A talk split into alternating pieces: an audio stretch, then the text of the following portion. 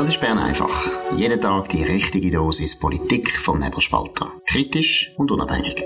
Der Podcast wird gesponsert von Swiss Life, ihrer Partnerin für ein selbstbestimmtes Leben. Ja, das ist die Ausgabe vom 9. August 2023. Dominik Feusi und Markus Somm. Es gibt eine Studie von der Stiftung Mercator. Das ist eine deutsche Stiftung, sehr renommiert. Die hat einen Auftrag gegeben, der Technische Universität, Universität Dresden.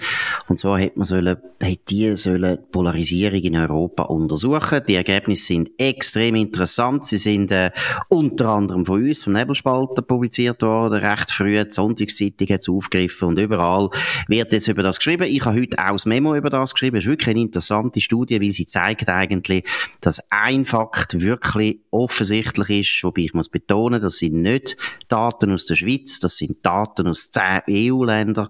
Aber was offensichtlich ist in diesen zehn EU-Ländern ist, wenn es um Toleranz oder Intoleranz geht, sind die Linken, die in den grossen Städten wohnen, meistens sehr gut ausgebildet sind, auch gut verdienen und älter sind, die sind viel intoleranter als Gegenstück auf der rechten Seite, vor allem die Leute, die auf dem Land leben, die so ein bisschen mittleres Einkommen haben, die sind viel toleranter. Und das hat natürlich der Linken nicht passt und deswegen wird das jetzt überall relativiert und äh, äh, anders dargestellt. Und was ich ganz lustig finde, ist, dass in der Schweiz ganz viel sich zum Thema äußert, obwohl wir haben keine Daten. Und ich habe im Memo auch nicht über die Schweiz geschrieben, weil wir wissen es einfach nicht. Aber wer es offensichtlich weiß, weil er ist ein Prophet, das ist der Ivo Scherr, ein sogenannter Politökonom, der hat heute ein Interview gegeben, am Tagesanzeiger, was sind dort die wichtigsten Erkenntnisse, Dominik? Ja, der Ivo Scher, der sagt einfach, ähm, es gibt keine Anzeichen dafür, dass Linke intoleranter sind als Rechte. Oder eben die sogenannte affektive Polarisierung, wie sie in der Studie heißt, also dass man sozusagen die Gegenseite ähm, ähm, äh, ablehnt und zwar ähm, affektiv, emotional, äh, sagt, das sind äh, dumme Siechen und andere äh, starke Wörter, die wir auch nie bringen bei Bern einfach. Ähm, äh, der Ivo Scherer sagt, das sei in der Schweiz sicher nicht so und er reiht sich da ein. Ähm, auch der Claude Lanchon hat das äh, geäussert beim Blick vor schon ein paar Tagen. Die Studie, die regt die Linken natürlich wahnsinnig auf, weil sie natürlich genau das Gegenteil ähm, für unsere umliegenden Länder, eben wie du gesagt hast, äh, betont als das, was links immer behauptet oder sich selber eben gut fühlt, dass sie die Toleranten sind und die Rechten die Intoleranten sind. Und darum ist es so ganz schlimm. Darum wird die Studie, ähm, ähnlich wie die Studie da über die Frauen, die Karriere machen oder eben nicht, so unglaublich besprochen. Es ist auch interessant, dass offensichtlich immer mehr Wissenschaftler, da muss man jetzt einfach mal betonen, die an den Universitäten tätig sind, mehr Mut bekommen, dass sie nämlich wirklich einmal das Zeug objektiv untersuchen und eben auch zu Ergebnissen kommen, wo sie eigentlich wissen, das wird einen Sturm geben. Du hast die Studien erwähnt von, äh, über Frauen und Männer an den Universitäten, von, den, von zwei Zürcher Professorinnen. Jetzt bei dieser Studie, was wirklich einfach erstaunlich ist, ist noch etwas Zweites, was wir vielleicht auch noch schnell vertiefen müssen, wo eigentlich überhaupt nicht so richtig aufgenommen worden ist. Erstens, 55 Prozent der Leute in Europa, in diesen 10 EU-Ländern, also darunter äh, Deutschland, Frankreich, Italien, also unsere wichtigen Nachbarländer, 55 Prozent finden, die Zuwanderung sollte man beschränken. Und nur 25 Prozent sind der Meinung, nein, nein, wir sollten weiterhin grosszügig sein. Und das ist schon unglaublich, weil ja, das ja. ist auch etwas, wo ich finde, müsste unser EDA einmal einisch in die Waagschale werfen und wenn sie dann verhandelt mit der EU und eben darauf hinweisen, dass einfach Personenfreizügigkeit für uns etwas ist, wo viele Leute ärgert, wo viele Leute das Gefühl haben, das ist zu viel, dann kann man ja dann auch mal darauf hinweisen, hört mal, eure eigenen Leute sehen es genau gleich. Und wenn wir Zahlen anschauen, ich meine, Entschuldigung, die Schweiz hat so viel mehr Ausländer als Frankreich oder Italien Italien oder äh, Deutschland. Genau. Und vor allem auch viel mehr Leute, die, das ist ganz wichtig, über Personenfreizügigkeit in unser Land gekommen sind. Niemand, kein Land außer England, wo auch nicht in der EU ist, hat so viele Leute, die dank Personenfreizügigkeit in der Schweiz sind. Also das ist meiner Meinung nach auch ein gutes Argument, das Ignazio Cassis sich sollte mal merken sollte. Das ist so und das alles kommt beim Ivo Scherer im Interview, wo der Edgar Schuler gemacht hat, mit dem natürlich überhaupt nicht vor. Ähm, wenn man dann schaut, oder, also er hat bei der Mercator Stiftung äh, wo die Studie gemacht hat, auch schon geschafft. Er ist dort Fellow gewesen, ein Jahr lang, 2016. Er kennt Studienautoren aber nicht. Die Mercator Stiftung ist eine ausgesprochene linke Stiftung. Das muss man einfach mal betonen. Du hast vorher nur gesagt, renommiert, aber sie ist renommiert und links. Und dann das Allerlustigste ist, der Ivo Scherer, der ähm, ist äh, an vielen Orten tätig. Er ist Mitgründer von Denkfabriken und so weiter. Er ist bei Voraus in Zürich. Er ist bei der Operation Libero. Also er ist selber links und ähm, er ist für die OECD tätig, für die ETH und heute schafft er beim Think Tank Pro Futuris von der Schweizerischen Gemeinnützigen Gesellschaft, oder? Und das ist der Ausgeburt von Intoleranz, weil die haben erst kürzlich, wo es um die Generalversammlung gegangen ist, ich glaube zwei, 200 oder 300 Leute, die haben Mitglied werden äh, ähm, haben sie einfach äh, mein Mitgliedsgesuch äh, abgelehnt oder aufgeschoben oder beides. Das ist äh, eine Ausgeburt von linker Intoleranz und ist schon klar, dass dann die Ivo Scherer zum Schluss kommt, dass links eben viel, viel toleranter ist. Er muss es ja sich selber sozusagen sich selber schützen. Genau, und da muss man also wirklich mal sagen, das ist also schon äh, Kutzbe, oder? Also wenn man die, so viel Kutzbe würde ich auch mal haben, dass man selber in der gemeinnützigen Gesellschaft ist, wo man selber gerade sehr viele Leute aus politischen Gründen abgelehnt hat und zeigt hat, wie intolerant und wie borniert, wie dogmatisch man ist.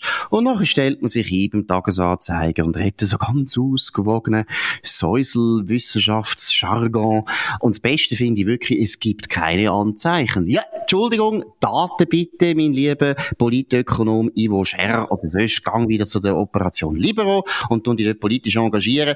Was heute an vielen Linken wirklich ärgert, ist, dass sie nicht transparent sind, wo sie stehen. Dass sie sich immer so hinter der Mitte verstecken und so tun wir machen nur Wissenschaft. Wir sind nur mhm. Zentristen. Wir haben nichts zu tun mit all diesen linken Organisationen, die es in unserem Land gibt. Und das ist eben nicht wahr.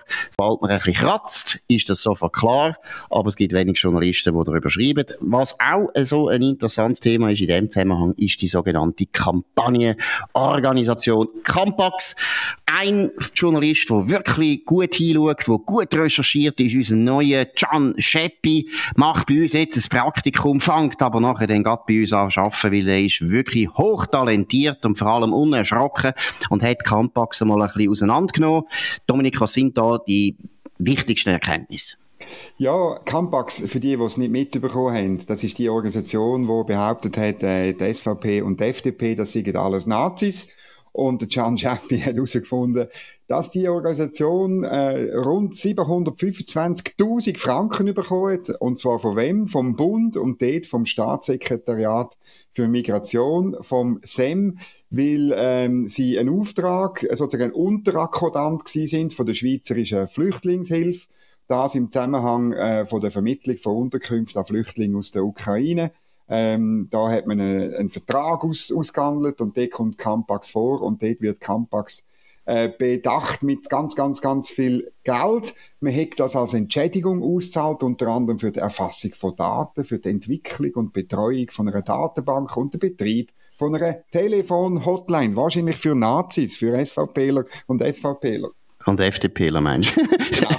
hast zweimal die SVPler erwähnt. Es gibt so natürlich schön. ganz viele Nazis bei der SVP, deshalb müssen wir es gerade verdoppeln. Aber ja. auch bei der FDP gibt es unglaublich viele Nazis. Danke, Campax, dass du da uns darauf hingewiesen hast. Wir haben es nicht gemerkt, weil früher haben Nazis Uniformen getragen und heute natürlich nicht mehr. Tut uns leid, Campax weiter schauen. Und bitte, Bund, könnt ihr weiterfinanzieren, finde ich irrsinnig. Aber vielleicht könntet ihr auch mal noch andere Organisationen finanzieren. Vielleicht Pro Schweiz, da wäre vielleicht auch eine Idee. Oder äh, sonst vielleicht irgendeine andere, einmal bürgerliche Organisation, die dann auch hinstehen und sagen, wir sind gar nicht politisch. Also es ist unglaublich, was für ein Wildwuchs in diesen, wie soll man dem sagen, das ist so eine Art von präparlamentarisch, präpolitisches Industriefeld, wo ganz viele so Organisationen entstanden sind. Und wenn man genauer hinschaut, sind praktisch alle nicht privat finanziert von niemandem. Campax hat zum Beispiel gerade erst letzte einen grossen Spendenaufruf gemacht und hat sich ein bisschen beklagt, dass eben alle die viel engagierten linken Erben, die da in der Villa hocken, im Zürichberg, das tue ich jetzt dichten, das hat nicht Campax gesagt, aber so ist es halt, dass alle die skizig sind und nichts kennen, dass man mehr Spenden braucht. Ich bin überzeugt, das nächste Jahr geht man einfach direkt wieder zum SEM und dort kommt man auch Spenden über. Aber es ist wirklich ein Missstand, das geht so nicht weiter. Das müssen wir von den bürgerlichen Parteien her, wo immer noch die formelle Mehrheit haben in dem Land, man müsse das einfach anfangen unterbinden. Gut, wir gehen zu einem anderen Thema, wo uns auch immer wieder beschäftigt und das ist unsere Lieblingsstadt, das ist die linke Stadt Basel. Was ist dort passiert? Ja, dort gibt es die ersten Zahlen zu dem Wahlkampfbudget und auch da, also wir haben heute ein bisschen Bern einfach, wo, wo, die wohlgenährten linksgrünen Narrativ ähm, zusammenkrachen. Äh, beim Wahlkampfbudget ist ja das so, dass nur die bösen Bürgerlichen wegen der bösen Wirtschaftsverbände äh, unglaublich viel Geld in Wahlkampf stecken. In Basel ist es umgekehrt und zwar nicht nur ein bisschen umgekehrt primenews.ch, das großartige Lokal ähm, äh, Portal, Lokalinformationsportal äh, in Basel hat das recherchiert. Und jetzt musst du einfach, jetzt musst du einfach rasch festheben, oder alle müssen sich ein bisschen festheben. Das Budget von der SP, die haben am meisten Geld, ist 510.000 Franken. Auf Platz 2 folgt die SVP mit 120.000 Franken, dann die Liberaldemokratische Partei mit 110.000 Franken, dann die Mitte mit 100.000 Franken, 85.000 Franken gibt die grüne alternative äh, Listen in Basel aus, die FDP 80.000 Franken und die Grünliberalen 60.000 Franken. Genau, und das muss man sich auf der Zunge zergehen lassen, weil, aus verschiedenen Gründen. Erstens, ich meine, wie wir das wissen, es gibt kaum eine Stadt, wo die SP stärker ist als Basel-Stadt. Also, ich meine, da sind wirklich, ja. da kannst du jetzt einfach jeden aufstellen, sogar einen ehemaligen Batz-Journalist kannst du aufstellen. Die werden alle gewählt, wenn sie für die SP antreten. Das ist überhaupt kein Problem. Der Wahlkampf, der ist, also, Entschuldigung, da gibt's schwierigere Aufgaben für Linke in dem Land als in Basel-Stadt. Also, völlig völlig absurd. Die 500.000, meiner Meinung nach, aber das tut mich nicht kümmern, aber meiner Meinung nach völlig fehlinvestiert, müsste man nicht. Wäre wahrscheinlich gescheiter, man würde mal vielleicht in der Innerschweiz ein bisschen investieren oder vielleicht auch im Kanton Aargau auf dem Land. Aber nein, Basel-Stadt wird investiert. Und das Zweite, was ich auch noch interessant finde, ist, wenn die bürgerlichen Parteien anschaust. Ich meine, die liberal-demokratische Partei, also das sind die grossen, alten Basler Liberalen, das ist Partei vom Teig gewesen und ist immer noch ein bisschen vom alten, ehrwürdigen ehrwürdigen Basler Teig, wo praktisch jeder ein Millionär ist, wo Basler Teig angehörig ist. Die haben Geld wie Heu. Und zwar immer noch, aber sie sind so vorsichtig in der Politik, tun sie gar nichts spenden. Nein, also meine, das ist ein Giezknepper, ein Giezknepper-Teig, 110.000. Noch schlimmer hat es die FDP gereicht, 80.000 Franken. Ich meine, das ist ja nichts für eine bürgerliche Partei, die sich eigentlich wirklich noch einsetzt, dass in Basel Gott verdeckt die Reichen nicht äh, in Rhein getrieben werden und dort versenkt werden. Also Entschuldigung, ihr Reichen, liebe Basler, viel von euch kenne ich auch, ihr allen, ihr ehrwürdigen Teigangehörigen, Kopfendeckel, nehmt euch zusammen, unterstützt mal eure Parteien. Auch die SVP muss man mehr unterstützen. Und die SP, ja, die müssen sich keine Sorgen machen. Das ist so. Und äh, schon noch verrückt. Nochmal, damit man es wirklich kann, auf der Zunge oder in den Ohren vergehen. Die Grüne und, äh, Grüne und Basta, das ist wirklich, die sind die Linksextremen, die haben äh, 5000 Franken mehr als die FDP gross. Genau, und das sind ja eben, Basta ist ja, sind die ursprünglichen, ja, 68, ich glaube, Boch ist drin, dann ist da, glaube ich, wahrscheinlich auch noch ein paar PDA-gestörte ehemalige sind drin. Also Kommunisten sind dort, also Poch ist ja eine Partei, wo man nie genau gewusst hat, ob sie finanziert wird von Moskau. Wahrscheinlich schon. Das sind die Leute, die also mehr Geld haben als die FDP. Das nur zum Thema äh, Übermacht von der Bürgerlichen in unserem Land, was ja der Tagesanzeiger und andere Zeitungen die ganze Zeit äh, behaupten. Gut, wir gehen noch zu einem anderen Thema, wo uns auch wieder geärgert hat. Tut uns leid. Wir bringen dann schon eine positive Nachricht. Aber eine Jungfreisinnige, die im Kanton Bern politisch tätig ist, die hat auch wieder eine dumme Idee geäußert. Um was geht's? Florence Schmid ist freisinnige Berner Stadträtin und äh, sie wird gross äh, abgefeiert. Äh, äh, gestern Nachmittag in der Berner Zeitung, weil sie eine internationale Erbschaftssteuer fordert. Oder sie will gern, dass man das prüft und hat so einen Antrag eingereicht.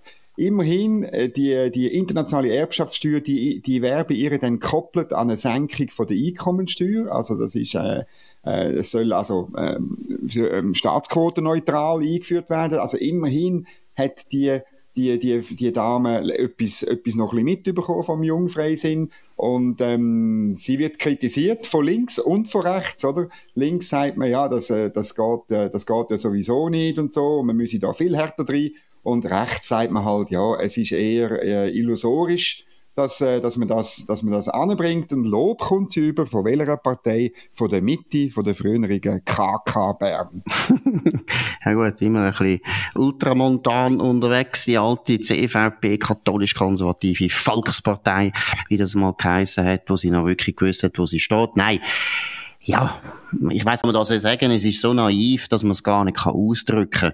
Also die Vorstellung, und ich meine, man dürfte aber auch Bundesräte zitieren, äh, die Vorstellung, dass man international solche Sachen kann durchsetzen kann, dass man das kann regulieren kann, man sieht das also sogar bei der Klimapolitik, man sieht es überall. Die Vorstellung ist naiv, aber man kann sie nicht töten. Es ist immer, es tönt halt immer gut und Journalisten, die auch die meisten ja irgendwie so ein bisschen internationalistisch prägt sind, aus welchen Gründen auch immer. Vielleicht liegt es daran, dass sie selber noch nie im Ausland gelebt haben ja, die finden das gut. Und dann muss halt ein Freisinnige nur irgendetwas so Quarkiges, links, zeitgeistiges formulieren und zack, ist sie in der Berner Zeitung, wird sie aufgenommen. Das ist natürlich brutal. Das ist auch eine Verführung immer wieder für die bürgerlichen Politiker. Ihr müsst halt wirklich damit leben, dass Medien gegen euch sind. Das ist einfach ein Fakt, wo die Leute sich viel zu wenig bewusst sind auf der bürgerlichen Seite. Ihr müsst es wissen. Sie sind gegen euch, auch wenn sie lächeln, auch wenn sie nette SMS schreiben und E-Mails formulieren. Ich komme auch immer wieder so unglaublich nette, schlimmige, grusige Anfragen über von grusigen Journalisten, die immer so tun, als wären sie ganz, ganz liebe, aber es sind eben Wölfe im Schafsplatz. Gut, jetzt gehen wir noch zu unserem Lieblingsbundesrat Gott, ähm, Ignazio Cassis, wo im weiten, weiten Pazifik die Interessen der Schweiz wahrnimmt. Was ist da zu berichten? Ja, er hat dort ein Treffen mit der Penny Wong, das ist äh, die Außenministerin von Neuseeland. Und ähm, es gibt ein kleines Video bei 20 Minuten, ich tue das unten verlinken, das ist herzig, weil die, die, die Penny Wong, was schenkt sie ähm, äh, am Ignazio Cassis? Ausgerechnet ähm, ähm, Schocki, australische Schocke. ja. und also sie grinsen auf dem Video schon wahnsinnig und die, die, die Reaktion von Ignazio Cassis ist zuerst, also er könne das nicht annehmen, er, äh, annehmen, er werde sonst nicht wiedergewählt. Ähm, da siehst du, wie wichtig er denkt, glaube ich, die ganze Zeit nur an Bundesratswahlen. Ja, Nein, aber positiv formulieren, er denkt immer an die Interessen von Nestle. Und das ist gut. Das ist ja, genau, gut. Nein, und dann erklärt sie ihm eben, also, dass die, die, die Firma, ähm, der, der die Firma gegründet hat, dass sie, der ist also äh, in die Lehre gegangen bei Lind und Sprüngli. Und dann äh, ist der Ignazio Cassis so gegenwärtig, äh, dass er sofort sein Geschenk schenkt. Das ist nämlich Schocki von Lind und Sprüngli. Und er sagt dann noch, jetzt, das ist jetzt aber gut. Dann komme er also Jockey vom Lehrling über und sie käme Jockey über vom Meister von Lind und Sprüngli. Da hat er also die Situation gut aufgehoben. Beide lachen am Schluss. Sehr schön, sehr herzlich. Und jetzt müssen wir einfach noch das benutzen, zum eben dem, wir haben es gestern erwähnt, dem grossen Handelsbinnenmarkt beitreten. Absolut, wo ja auch unsere Schokoindustrie betreffen. Also von dem her sind wir völlig im Thema rein. Ich kann vielleicht noch erwähnen, könnte ja sein, dass die Australier wirklich eine Schocke machen, eine Milchschocke aus Kängurumilch. Und deshalb ist natürlich das schon etwas Spezielles. Dann finde ich das wieder sehr ehrenvoll, dass wir so eine Kängurumilchschocke bekommen. Ich hoffe, das stimmt. Und sonst ist es einfach äh, heute jetzt ein Fakt, weil Fake News ist das Geschäft vom heutigen Journalismus. Das ist es gewesen von Bern einfach mit dem Dominik Feusi und dem Markus Somm auf nebelspalter.ch könnt uns abonnieren auf nebelspalter.ch. Würde uns sehr freuen, aber auch auf Spotify oder Apple Podcasts oder andere Podcast-Provider sind wir natürlich dort. Tönt uns loben, tönt von uns reden, tönt euren Freunden, Bekannten und so weiter ausrichten, dass das das einzige wichtige Format ist, wo ihr müsst hören am Abend um 5 Uhr. Ihr wisst alles und ihr wisst auch, wie man es muss einordnen aus einer liberalen Sicht. Ja, das ist es gewesen. Wir sehen uns, hören uns wieder morgen zur gleichen Zeit auf dem gleichen Kanal. Bis dann, eine gute Zeit. Das war Bern einfach, gesponsert von Swiss Life, ihrer Partnerin für ein selbstbestimmtes Leben.